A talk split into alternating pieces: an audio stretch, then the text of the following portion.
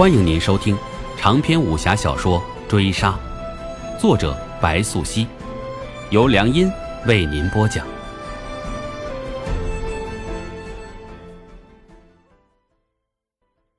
第三十回，童优没有死，是灵叶救了他。灵叶的出现无疑是极巧的，冥冥中他就在那里，先从沙海里走过来。他本可以选择离得更远的距离，更自然的错过。不过鬼市及童优所察觉，但他却选择了和童优擦肩而过。所以鬼市的酒意在那一刻倏然醒来。他被灵叶的杀意所扰，他给了童优一刀，距离心脏只有毫厘之差。可如果不是郑余杰从城外寻过来，不是灵叶为他指了一条路，童优不会活着。童优睡醒了，醒过来的时候，郑余杰和封长青都在。郑余杰是重义气的，他并没有跟随大队归去中原，他决心留下来，要和同袍一同荣归故里。封长青的伤好了，他也还活着，唯一的缺失，他将一直瘸着一条腿，但活着总比死了强，活着还有希望，尽管希望和苦难相伴。可总会有的。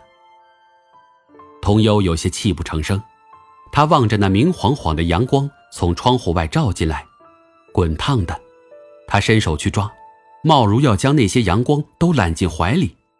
然后他扯动伤口，疼得几乎背过气去。医馆又住了半月，封长青找了档子就会带着鸡蛋来看他，这已是他能拿出的最高的感激之意。除了鸡蛋，他还买不起其他的。你别把自己累坏了，恢复也要循序渐进呐。这俗话说“病来如山倒，病去如抽丝”啊。封长青看着童优院中习武，巴不得下一秒就能阔步飞奔。那普通一根木棍，他拿在手里耍的却是长枪的招法。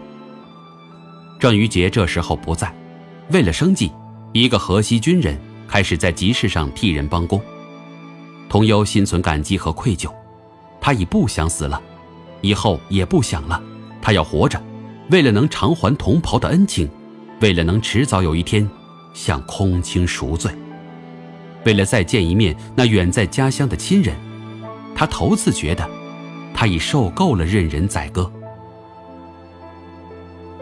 童优要康复，他要强大起来，强大身体和心。流马赵金安，转战入高兰，塞门风稍急，长城水正寒。灵业已走到金城郡，这里自古便是兵家必争之地，黄河水穿城而过，所以又有下半句：雪暗鸣柯重，山长喷玉难。不辞横绝漠，流血几时干。过了金城渡。灵业行至中原腹地，午后日照暖暖，而今桃月，季春使人慵懒。灵业放慢马速，赏遍山野美景。奔逃的人此时来，远远的映在灵业眼底。他本无心过问，奈何来者不善，一把长剑偏先，竟是直指他的咽喉。不长眼！灵业心中唾了一口，向来只有他去招惹别人。男友不要命的找上他，马留下，放你一条小命。那人剑气凌空，飞身一击，直冲灵叶面门。灵叶虚抬手，弹指枪声响彻，拨动剑锋远震，灭了他的锐气。便见那人脚下不稳，摔了个后仰翻，接着滚地起，挽了个剑花，又摆好架势道：“江湖救急，一匹破马，以后还你便是。”上好的三合马，二十贯。灵叶坐地起价，脸上倒是风平浪静，心中却已笑开了花。其实他并不打算卖马，他在拿人寻开心。这样的灵叶还是先有的，但是陈哲已经气坏，二十贯钱是什么数？足够买上两匹上好的三合马了。所以他转眼横剑又起，此时追兵逼至。于是假意迎击，大声道：“贤弟，咱们杀光这帮狗崽子，你我煮酒再续。陈哲狡猾，一招疑惑江东，把灵叶拉下了水。接着舞剑起，招式行云流水，剑气如虹。灵叶单骑快马，对方追兵不过三十多人刀客，只需杀他几个，想突围并不难。但突围就势必帮陈哲杀出一条血路，不突围，对方的兵器可没长眼。这破事儿，灵叶算是摊上了。无论走与不走，都注定顺了陈哲的意。所以你看，下课，灵叶的冷笑还停在脸上。他人即跳下马，单膝撞上刀客胸口，接连翻身起，三拳一脚震退两波冲击。刀客的攻击不停，他接着挥刀，挥手已是出刀。出刀即见血涌，血涌便是收鞘。